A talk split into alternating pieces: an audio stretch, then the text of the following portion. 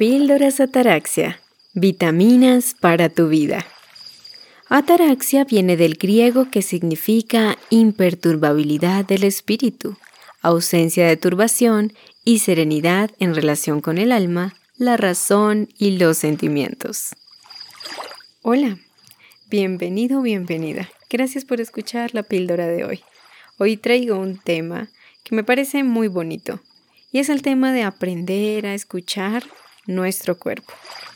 Muchísimas veces nosotros no paramos hasta que estamos tendidos en una cama en un centro médico, llamando al médico, no podemos pararnos literalmente y tenemos que llamar al trabajo, a donde sea que tengamos que ir, nuestras responsabilidades, a decir que simplemente no podemos más, estamos en colapso total.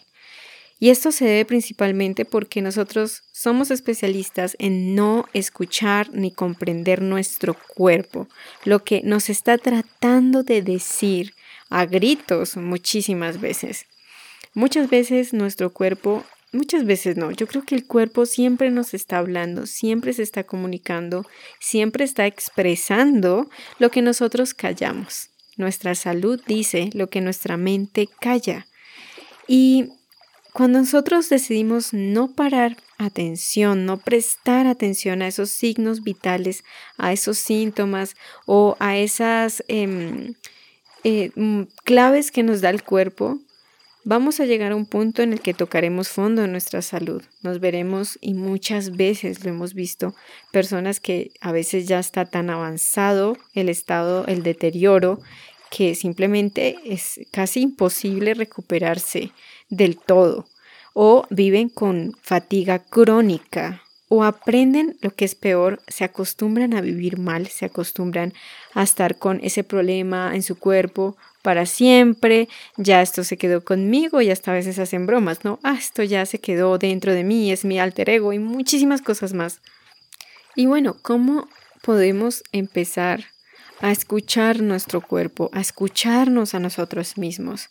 Pues es prácticamente sencillo, aunque no parezca, pero es examinarnos a nosotros mismos, eh, ir a la introspección, ¿no? Empezar a ver, tengo hambre, estoy cansado, no he dormido, o estoy enojado, o estoy frustrado, o me duele el cuerpo, cómo me duele el cuerpo, ¿no? Aprender a poner en palabras aquellas sensaciones que tenemos en nuestro cuerpo, no solamente las Mm, desagradables, sino también aquellas que son positivas, ¿no? Cuando de pronto abrazamos a alguien o cuando tomamos el sol, cuando meditamos, eh, cuando estamos muy contentos o felices con nuestra familia, nuestra pareja. Entonces, ¿cómo se siente esa felicidad en tu cuerpo?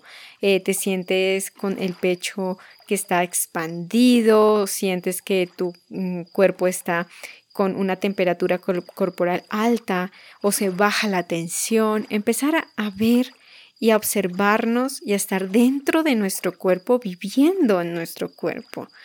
Porque lastimosamente no paramos, no nos detenemos un segundo a pensar, a escuchar nuestro cuerpo.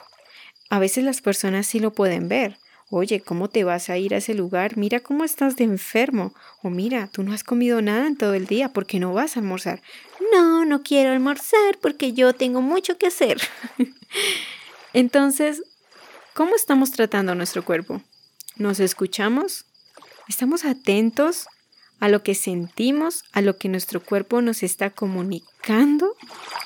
Otra cosa muy importante otra cosa muy importante que no nos permite parar y escuchar, aprender a escuchar, escuchar y aprender, es que no sabemos identificar y discernir cuando una situación o un asunto es problema nuestro o no. Y creemos que podemos dar abasto con todo. Creemos que somos superhéroes, que a lo mejor eh, podemos estar al tanto y al frente de todas las situaciones, de todo en la casa, de todo lo que pase alrededor con la gente que nos importa. Y creo que a veces yo pensaría respetuosamente que romantizamos el estar como sin parar, esclavos de absolutamente todo. Es verdad que situaciones que realmente nos llevan a tener que asumirlo todo solo nosotros, pero a veces tampoco pensamos en la opción de pedir ayuda.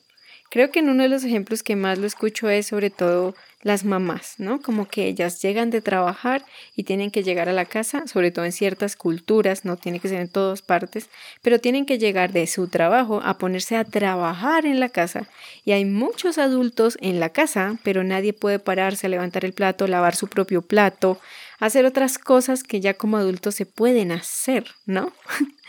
Entonces, ese creo que es un gran ejemplo. ¿Y cómo lo romantizamos, no? Las madres, el amor abnegado, sacrificado, y como que es verdad, mm, algunas madres son así, pero tenemos que también dejar de romantizar ese rol de que, ah, ella lo va a hacer todo, porque ella siempre lo hace todo, y si tú eres mamá y estás dentro de ese rol, o no solamente siendo mamá, si tú estás en otros roles en tu vida donde tienes que dar, no puedes dar abasto con todo, tienes que hacerlo todo tú solo, ver ¿Por qué estamos permitiendo eso en nuestra vida? Hay cosas que los demás pueden ayudar a hacer. Hay cosas que estamos haciendo por otros que ellos mismos también están en la capacidad y es su responsabilidad asumirlo y hacerlo. En otras palabras, es aprender a desprendernos de cosas que no nos corresponden, aun cuando el otro tenga que asumir esas consecuencias porque no está haciendo lo que le corresponde. Tenemos que soltar, desprendernos. Y creo que ahí es donde está el cortocircuito, porque eso no es tan fácil.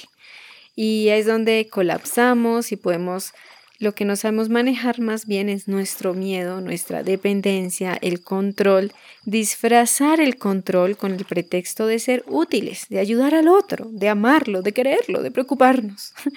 Entonces, quería dejar este tema para ti. ¿Cómo está tu equilibrio? ¿Te estás poniendo en primer lugar? Yo he escuchado historias muy lamentables, donde la persona que siempre estaba al mando de todo o a cargo de todo, nunca paraba, nunca se detenía y todos dejaban que esto fluyera así. Y luego estas personas se encuentran en situaciones donde su salud lamentablemente colapsa y ya no están más en este plano, porque no supieron soltar o también no tenían la conciencia para pedir ayuda, o muchas veces los demás se hacían de la vista gorda. También está la otra perspectiva, ¿no? De la persona o de las personas que dejan que el otro lo haga todo, lo asuma todo. Ah, él se encarga, ella lo tiene bajo control, ella puede.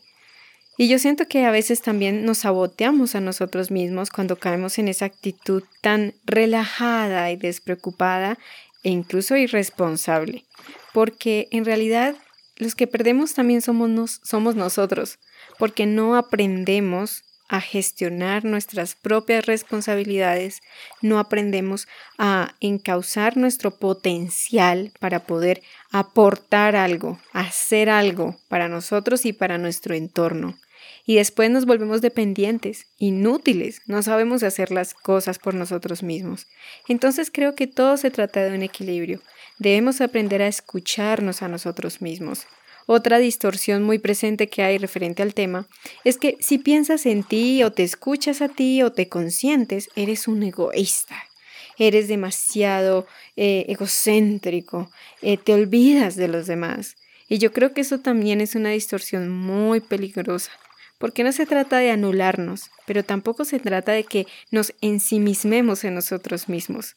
La salud mental, la salud emocional, espiritual, física, en todo sentido, siempre nos invita a un equilibrio, a estar en un centro donde no hayan excesos ni carencias. Y bueno, pues esta es la invitación que te hago el día de hoy en esta píldora. Que pienses si vas a esperar más para ponerle atención a tu salud. No solamente también está nuestra salud, podemos también estar ignorando nuestra situación emocional, nuestra salud mental también. A veces no pensamos que la salud mental es como, eso es para locos.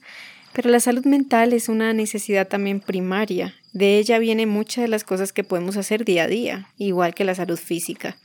También podemos ignorar eh, la situación económica en la que nos encontramos, el estado financiero, económico.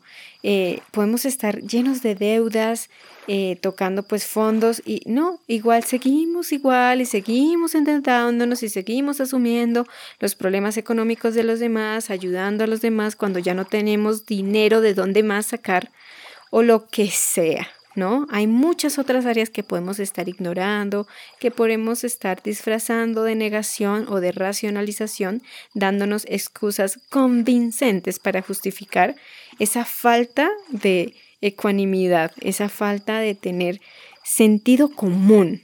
Yo escuchaba una frase muy interesante y es que el sentido común es el sentido menos común de los sentidos. Entonces, pues esa es mi invitación para ti que no esperemos hasta que colapsemos, hasta que nuestras áreas se vean derrumbadas, desmoronadas, por no poner atención a nuestras necesidades, a nuestros límites. Si no podemos más, si estamos reventados, tenemos que hacer un pare. Pero lo mejor es que no esperemos hasta ese extremo. Empecemos a cosechar y a cuidar nuestro cuerpo, nuestra salud. Estoy hablando de salud interior hacia afuera. No solo el hecho de vernos atléticos, sino el hábito de cuidar nuestra salud mental, física, emocional, incluso nuestros hábitos financieros, sociales, de relaciones, etc. Y bueno, recuerda, aprendamos a escuchar y escuchemos para aprender de lo que la vida nos está mostrando. Te dejo esta píldora con una frase de el célebre que ya muchos conocemos, Mahatma Gandhi, que decía, no escuches a los amigos cuando el amigo dentro de ti dice, haz esto. Gracias por escuchar, te mando un abrazo gigantísimo y un saludo donde quiera que te encuentres. Nos estaremos escuchando en las siguientes píldoras. Conoce mucho más sobre mente y relaciones sanas en el canal de YouTube Sonia Taraxia y encuéntrame en Instagram y Twitter como Sonia-Ataraxia. Gracias, muchas gracias por escuchar Sonia Taraxia.